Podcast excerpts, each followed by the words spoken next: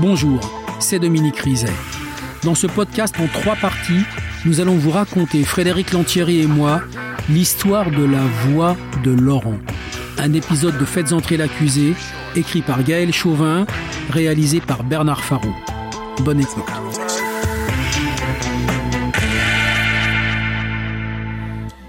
Ce qui correspondait avec l'analyse avec l'analyse que l'on avait faite avant, il connaissait les lieux et c'était toujours dans le même secteur. Persuadés que l'agresseur vit ou travaille dans le nord d'Agen, les gendarmes intensifient leurs recherches dans le quartier. Porte à porte, planque, prélèvement ADN sur tous les hommes qui ont le profil, un travail de fourmi qui prend un temps fou. L'agresseur a frappé trois fois en deux semaines. Les enquêteurs savent qu'il y a urgence. Et la chance leur sourit enfin. Depuis que Karine a porté plainte, les gendarmes écument le quartier sur les coteaux de l'Ermitage, sans résultat. Mais trois jours après, Karine revient les voir affolée. Elle vient de croiser un livreur de journaux dans l'avenue Delpech. Il porte les mêmes chaussures que son agresseur. Pendant l'agression, elle, euh, elle avait regardé ses chaussures. Elle avait peut-être même à un moment donné fixé sur les chaussures. Ce qui fait que immédiatement, ses chaussures, quand elle croise, attirent son regard. Et en même temps, puisqu'ils vont se croiser sur le même trottoir, elle va se dire que le gabarit de la personne correspond, que peut-être sous le bas, les cheveux, ils étaient à peu près de cette couleur. Karine n'est sûre de rien, ce n'est qu'une intuition. Mais le métier de l'homme colle parfaitement à l'hypothèse des gendarmes. Il cible les livreurs de journaux de cette rue. En pratique, ils étaient trois livreurs de journaux euh, dans ce quartier-là. Et donc, ils ont regardé après quels sont ceux de ce quartier-là qui avaient fait aussi le quartier des autres victimes. En quelques jours, par recoupement, les gendarmes identifient deux hommes. Ils en connaissent un.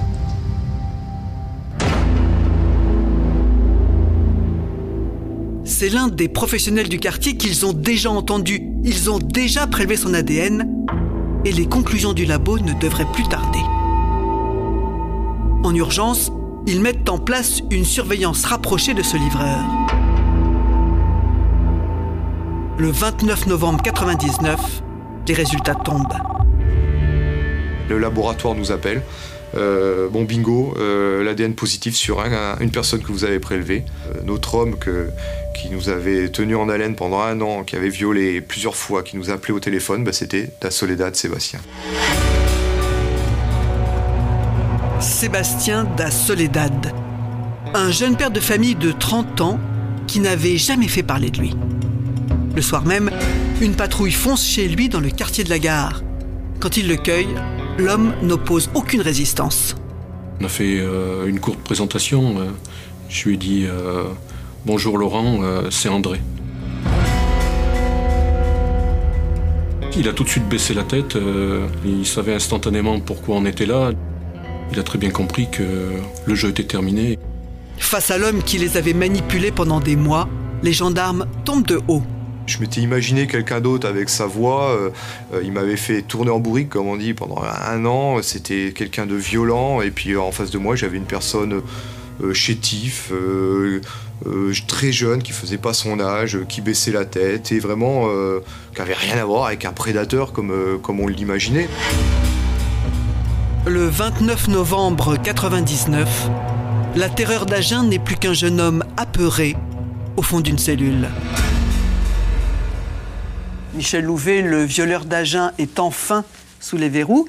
Et qu'est-ce qu'on ressent quand on est euh, face à un type qui vous a baladé comme ça euh, pendant plusieurs mois? On est surpris, si vous voulez, parce que c'est pas le personnage. Euh, c'est pas la terreur auquel on imaginé. Voilà, tout à fait. Mais bon, beaucoup de satisfaction, oui. À la fois pour nous et pour les victimes surtout, qui ont eu beaucoup de courage en venant nous voir.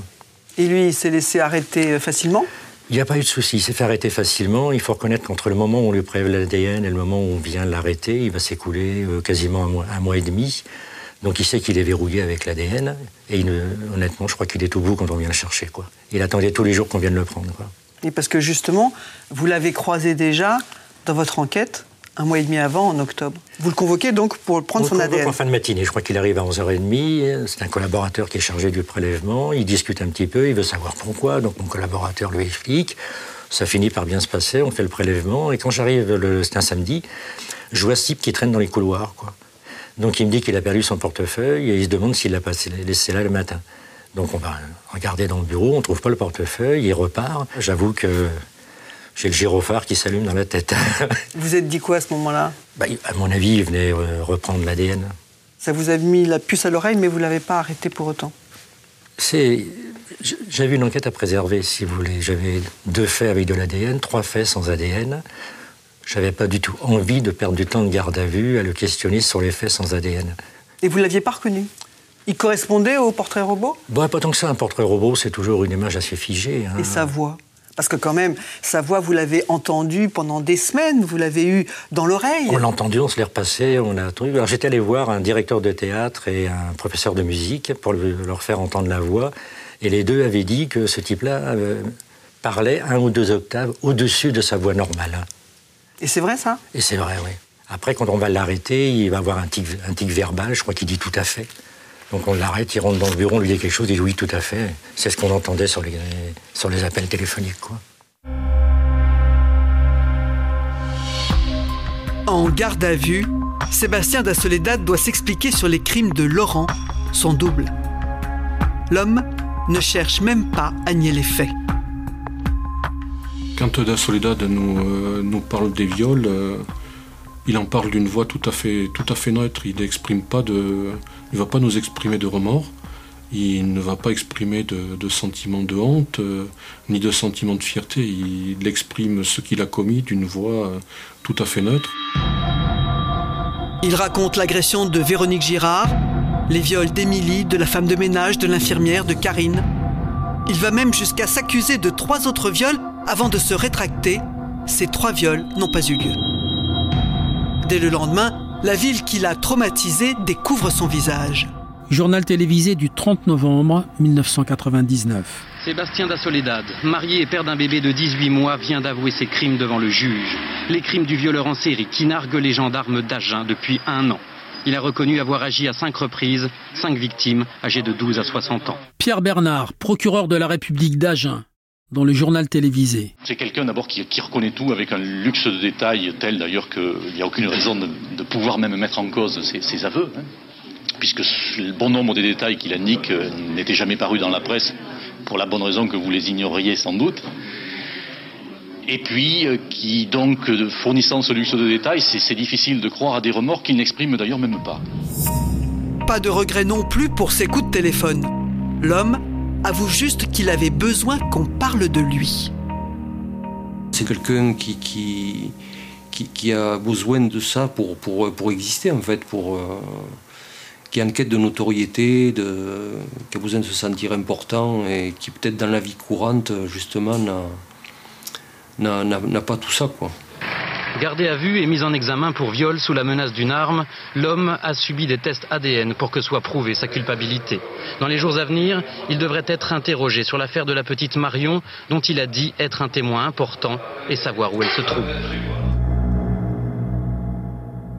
Dominique, pendant ses premières auditions, Da Soledad a reconnu toutes les agressions pour lesquelles il était recherché. Et Marion alors?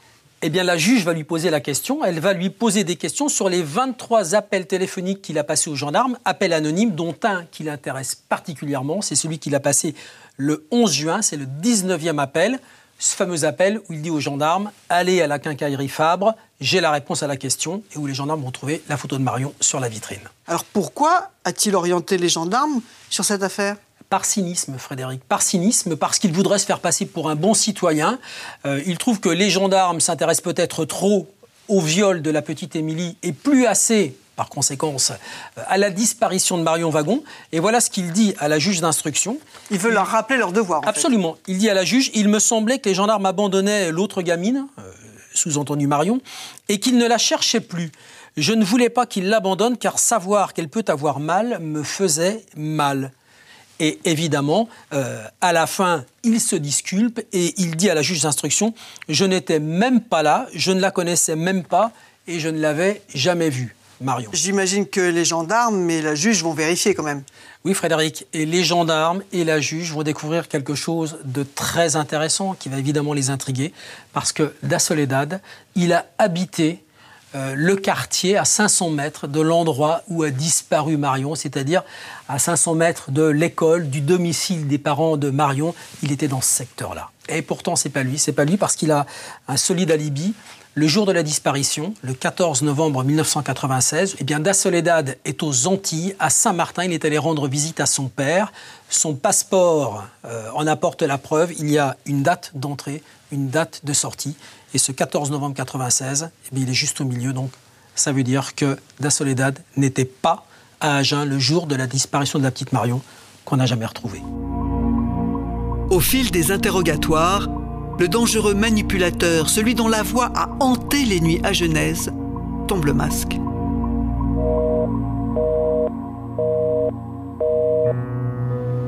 Sébastien est un enfant de la région, un garçon craintif qui a appris très tôt à courber les chines. Maître François Delmouli, avocat de Sébastien da Soledad. C'est un garçon dont on disait qu'il n'avait quasiment pas de camarades.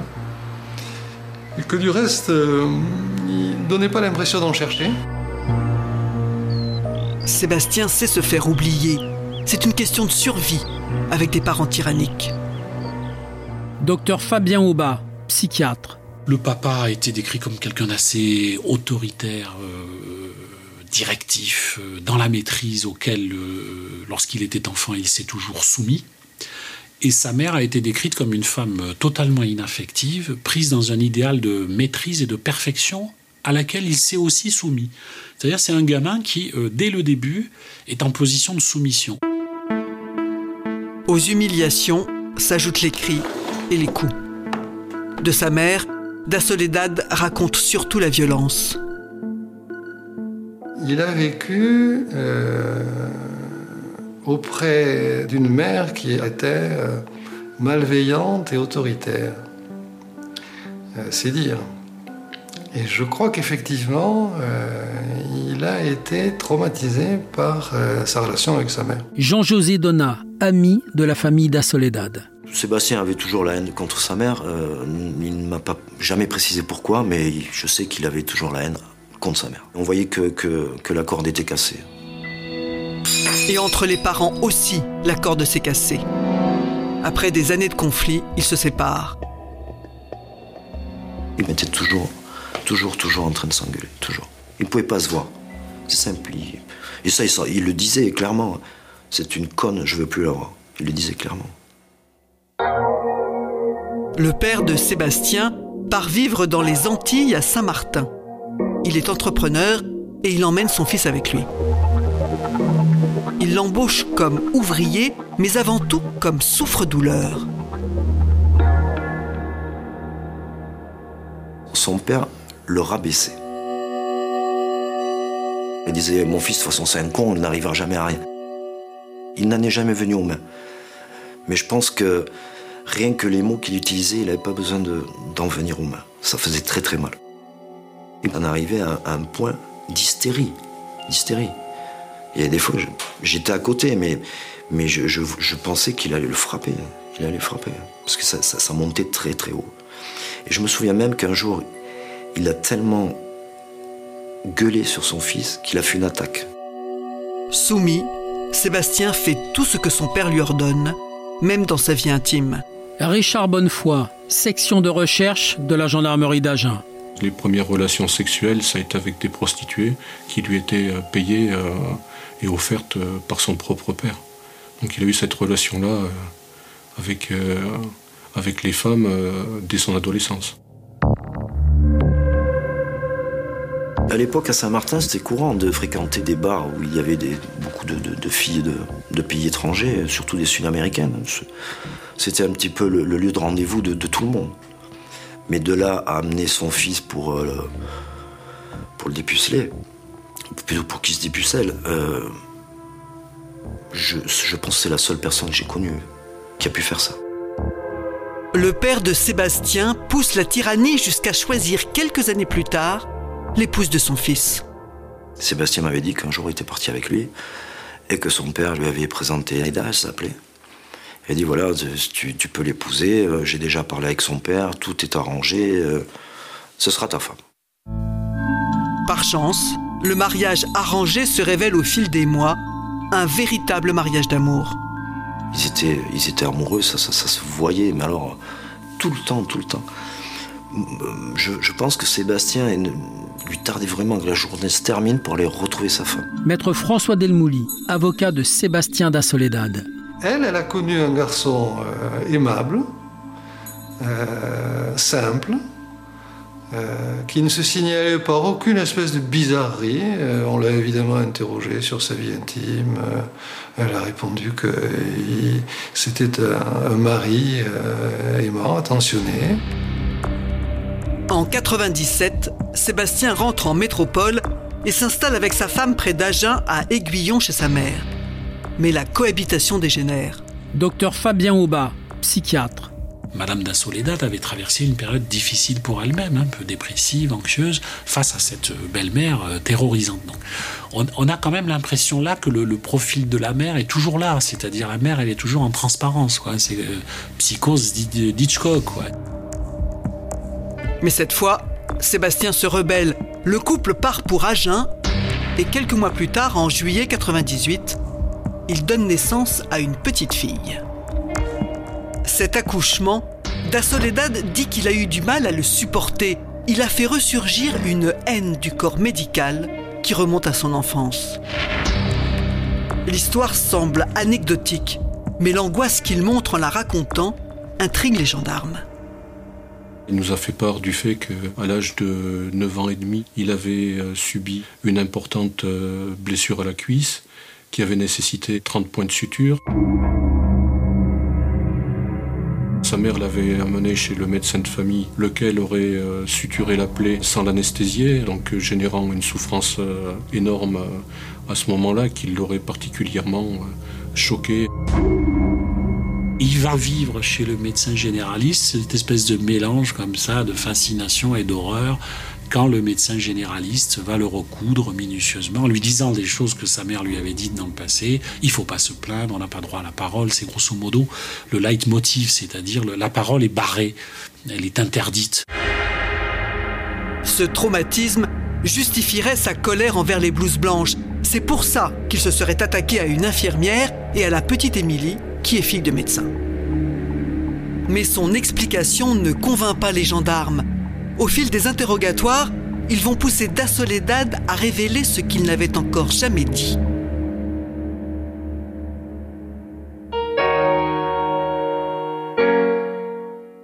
Maître Martial, vous avez défendu Sébastien da Soledad. Comment explique-t-il euh, tous ces viols? Je ne sais pas si l'explication qu'il me donne est la bonne, mais ce qu'il exprime à plusieurs moments de la procédure, c'est cette espèce de, de- de colère rentrée, de, de haine, et puis aussi le fait qu'il ait été violé quand il était enfant. Alors justement, cette agression dont il dit avoir été victime, qu'est-ce qu'il raconte exactement? Il raconte donc euh, un garçon euh, un peu plus âgé que lui, euh, après l'avoir bousculé, après l'avoir violenté, le viol. Et que pour parvenir à ses fins, le violeur l'a blessé. Et donc, dans Avec quoi? Avec un couteau. Il explique tout ça, il le dit, avec un cutter ou un couteau, et que euh, la blessure, il l'a portée, et que ça a été extrêmement violent pour lui avant que d'être violé. Et qu'il va en garder euh, euh, quelque chose qui est non seulement de la douleur physique, de la souffrance, mais aussi de la rancœur. Parce qu'il a l'impression que chaque fois qu'il dit quelque chose, ou que chaque fois qu'il vit quelque chose de douloureux, personne ne s'en occupe. C'est-à-dire que auprès de ses parents, il n'y a aucun écho. Auprès Il l'avait dit? Il, il semblerait qu'il l'ait susurré. Et sans doute que personne n'a entendu et que personne n'a voulu en prendre la mesure. Et alors cet agresseur, il avait un prénom, je crois? Laurent, Laurent, Laurent, ça revient euh, bien évidemment très fréquemment. Et, et on sait que le prénom de Laurent aura une certaine importance euh, pour la suite, et euh, notamment dans le euh, scénario qu'il va mettre en place. C'est un épisode utile pour la défense, ça, cette agression dont il aurait été victime?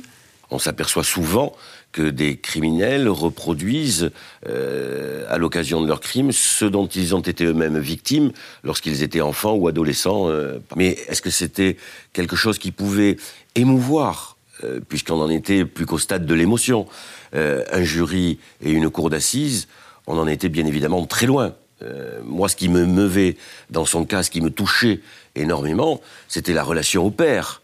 Euh, le père, euh, qui était un personnage à la limite du nauséabond, qui amenait son fils dans les bordels aux Antilles dès l'âge de 13 ans, et avec une mère totalement absente, qui est dénigrée, qui est traitée de tous les noms d'oiseaux qu'on peut imaginer. Mais il peut l'avoir inventé, cette agression? Il peut l'avoir inventé. C'est en tout cas euh, euh, ce que certains ont euh, rapidement imaginé, et puis ils ne se sont pas privés d'ailleurs de le dire. Il était euh, pratiquement inaudible. Euh, parler de la souffrance de Sébastien da Soledad, mais, mais, mais, mais, mais c'était presque, c'était, c'était d'un cynisme absolu. Mais je savais très bien qu'en face, personne ne m'écoutait, et surtout personne ne me croyait pour répondre à votre question. Journal télévisé du 3 février 2000. Arrêté en novembre dernier par les gendarmes, celui que l'on nomme le violeur en série d'Agen a été amené sur les lieux de la première reconstitution des crimes que la justice lui reproche. Da Soledad a reconnu tous les viols, mais il nie les avoir préparés.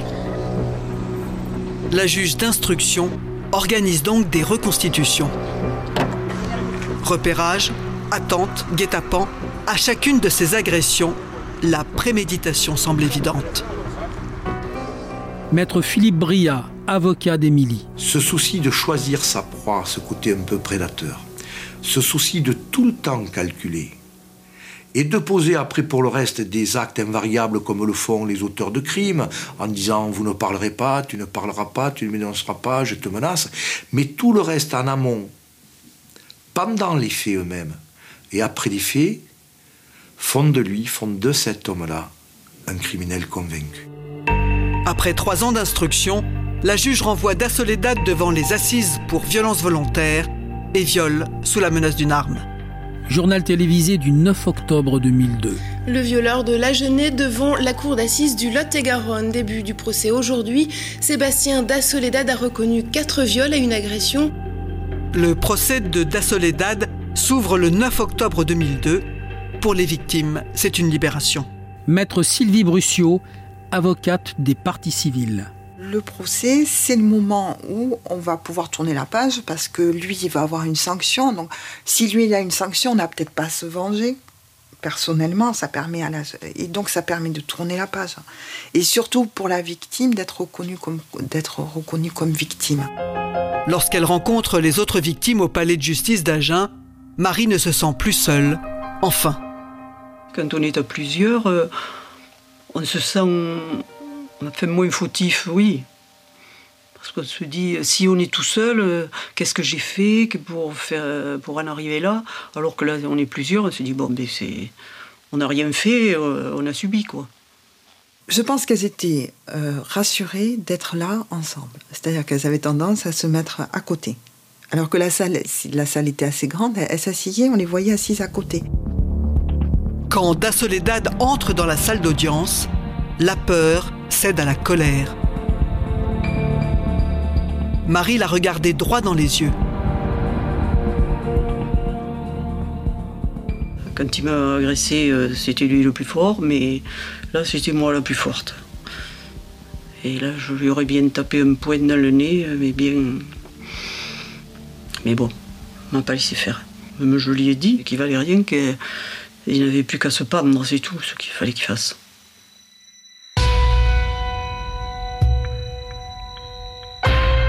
Face aux victimes qui racontent leur calvaire, Da Soledad reste impassible. Maître François Delmouli, avocat de Sébastien da Soledad. Euh, il était complètement bloqué, euh, reclus, euh, dans l'impossibilité radicale d'analyser, de demander réellement pardon, euh, de s'exprimer, euh, de rechercher un appui, euh, une compréhension, si vous voulez. Il avait le sentiment, je crois, que personne ne le comprendrait.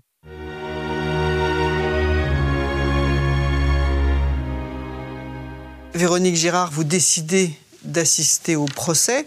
Que ressentez-vous devant lui? Surtout de la haine et du mépris. Parce que ce qu'il a fait à la fillette, euh, c'est euh, sordide. Est-ce qu'il ressemble à ce moment-là au souvenir que vous aviez gardé de lui? Pas du tout. Pas du tout. Il, il avait il avait l'air de quelqu'un de normal, euh, pas, pas méchant, non. Au procès, vous apprenez donc qu'il aurait eu une enfance difficile. Est-ce que ça provoque un peu de pitié chez vous? Pas vraiment, non. Parce que moi, j'ai eu une enfance aussi qui n'a pas été facile. Et c'est pas pour ça que j'ai fait du mal euh, à un tel point aux gens. Da Soledad vous a parlé pendant le procès? Non. Pas du tout Pas du tout. Il s'est excusé? Non. Il vous regardait? Non. La terreur est ancrée pour toujours en chacune des victimes. C'est ce que martèlent à la barre les avocats des parties civiles. Ces femmes-là, elles vont avoir peur tout le temps. Parce que c'est arrivé comme ça, un jour, il n'y avait pas de cause. Et donc, elles vont être en permanence en train de regarder par-dessus leur épaule, d'avoir peur de la sonnerie du téléphone, de la voiture qui ralentit à côté, de la personne qui s'approche de leur maison, du bruit. Et c'est un état de vigilance qui doit être très fatigant à vivre. Très fatigant, cet état de vigilance, et qui peut durer pendant des années.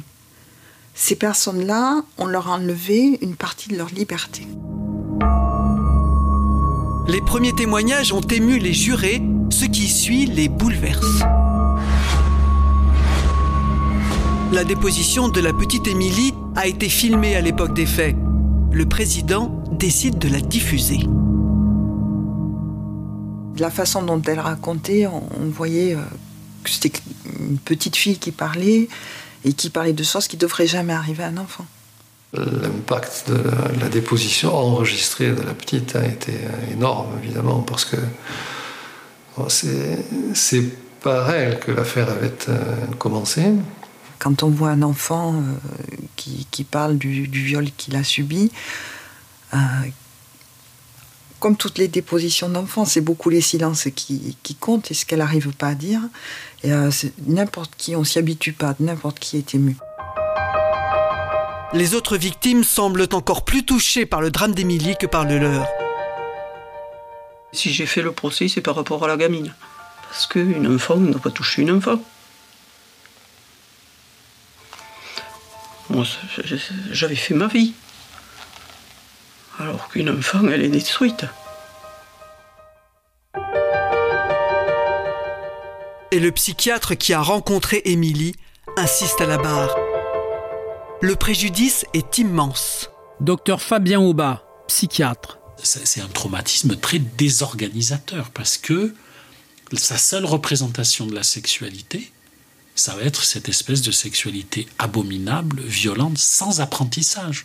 Il n'y a pas de sexualité sans apprentissage de la sexualité. Il y a les bisous, il y a le flirt, il y a, les caresses, il y a des choses comme ça qui vous amènent à la sexualité. Alors que là, un gamin va découvrir en quelque sorte la sexualité sous sa forme la plus menaçante, la plus destructrice et la plus désorganisatrice pour lui. Donc ça peut être générateur de traumatismes absolument abominables. Les jurés quittent la salle marqué par cette première journée d'audience. Da Soledad, lui, part comme il est venu, la tête basse et sans un mot.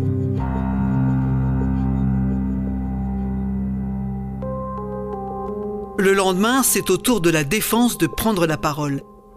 Mais tout le monde garde en tête le témoignage d'Émilie. Franchement, euh, je me suis dit que c'était pas bien parti que la marge de manœuvre était très étroite. Il ne nous restait guère qu'à faire entendre au jury qu'ils avaient affaire à quelqu'un de singulier, très singulier, et que cette singularité qui avait fait de lui un criminel, il n'en était peut-être pas responsable. Après avoir plaidé l'enfance malheureuse, le viol que Da Soledad aurait subi, la défense n'a plus qu'une carte à jouer, l'altération du discernement.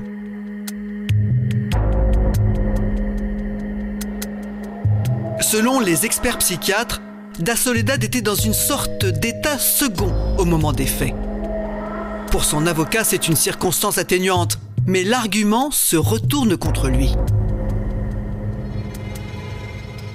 Toute sa défense était là, et je pense qu'elle a mal été entendue, parce que les jurés ont surtout vu quelqu'un de dangereux. Les jurés, qu'est-ce qu'ils entendent la plupart du temps? Ils entendent ce sujet-là est dangereux, et en plus, il est un peu fou. Donc il majore les sanctions pénales. Sensible à ce trouble du discernement, l'avocat général n'avait requis que 15 ans de réclusion criminelle, 5 ans de moins que la peine maximale. Mais pour les jurés, pas question d'indulgence. Le verdict est tombé hier soir. Sébastien da Soledad, surnommé le violeur de la jeunée, est condamné à 20 ans de réclusion criminelle par la cour d'assises du Lot-et-Garonne. L'avocat général avait requis une peine de 15 ans d'emprisonnement. L'homme était jugé pour avoir agressé une femme et violé quatre autres entre août 98 et octobre 99.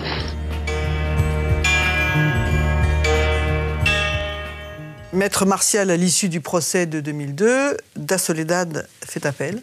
Il me dit, je trouve que c'est sévère. Mais en même temps, je sais que je suis coupable et que je dois payer. Euh, ce que j'ai fait, c'est totalement inacceptable, totalement insupportable, etc. Donc, il y a à la fois euh, le cheminement euh, de la culpabilité qui ne se discute pas, et en même temps, mais personne ne m'écoute, personne ne m'entend, et je trouve qu'ils ont été très sévères. Il a pris le maximum, donc il n'a rien à perdre. Je ne sais pas si ça rentre dans ce calcul-là. J'ai du mal à l'imaginer en train de calculer, de calculer, de calculer, de jouer. Mais de calculer un système de cette manière-là, j'en suis pas sûr. Vous dites que votre client n'est pas calculateur. Pourtant, il était quand même un sacré manipulateur avec les gendarmes. Oui, mais pourquoi euh, rejoindre les deux expressions? Je suppose qu'il n'a jamais espéré obtenir dix ans de moins. Qu'il ait été manipulateur avec les gendarmes, et alors? Je crois que pour lui, le plus important, au-delà des viols, au-delà des crimes qu'il commet, c'est d'exister dans une mise en scène à l'intérieur de laquelle il est l'acteur numéro un. C'est lui qui tire les ficelles. Pour une fois dans sa vie, c'est lui qui décide de comment les autres vont euh, se comporter. Et donc il les promène. Alors comment construisez-vous votre défense? Ce que je voudrais essayer de faire comprendre, c'est qu'en réalité, les viols existent, mais c'est pour lui presque secondaire. Ce qui l'intéresse en priorité, c'est toute sa mise en scène. Et puis j'oublie pas qu'il est marié et qu'il a un enfant. Et que dans cet entourage-là, mais c'est une personne qui est décrite comme étant extrêmement attentionnée. Voilà ce que je voulais essayer de faire. Bon, encore une fois, euh, est-ce que vous avez été très lucide. J'ai été entendu pour un an. On m'a fait un petit cadeau. Euh, on a diminué la peine d'une année. En tout cas, il est parti avec euh, sa condamnation, et puis il n'a pas davantage crié que l'injustice, voilà. Sébastien da Soledad a donc accepté sa peine, 19 ans pour une agression et quatre viols. C'est maintenant aux psychiatres et aux psychologues d'aider chacun à se reconstruire.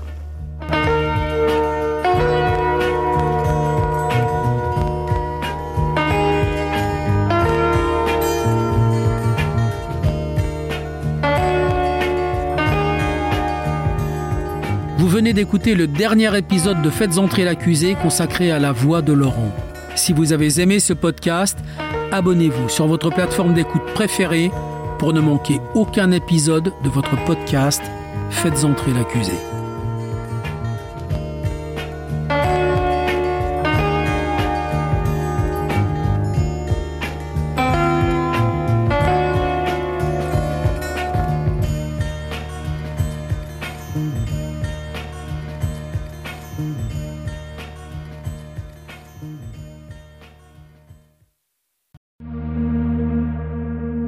Bonjour, c'est Dominique Rizet.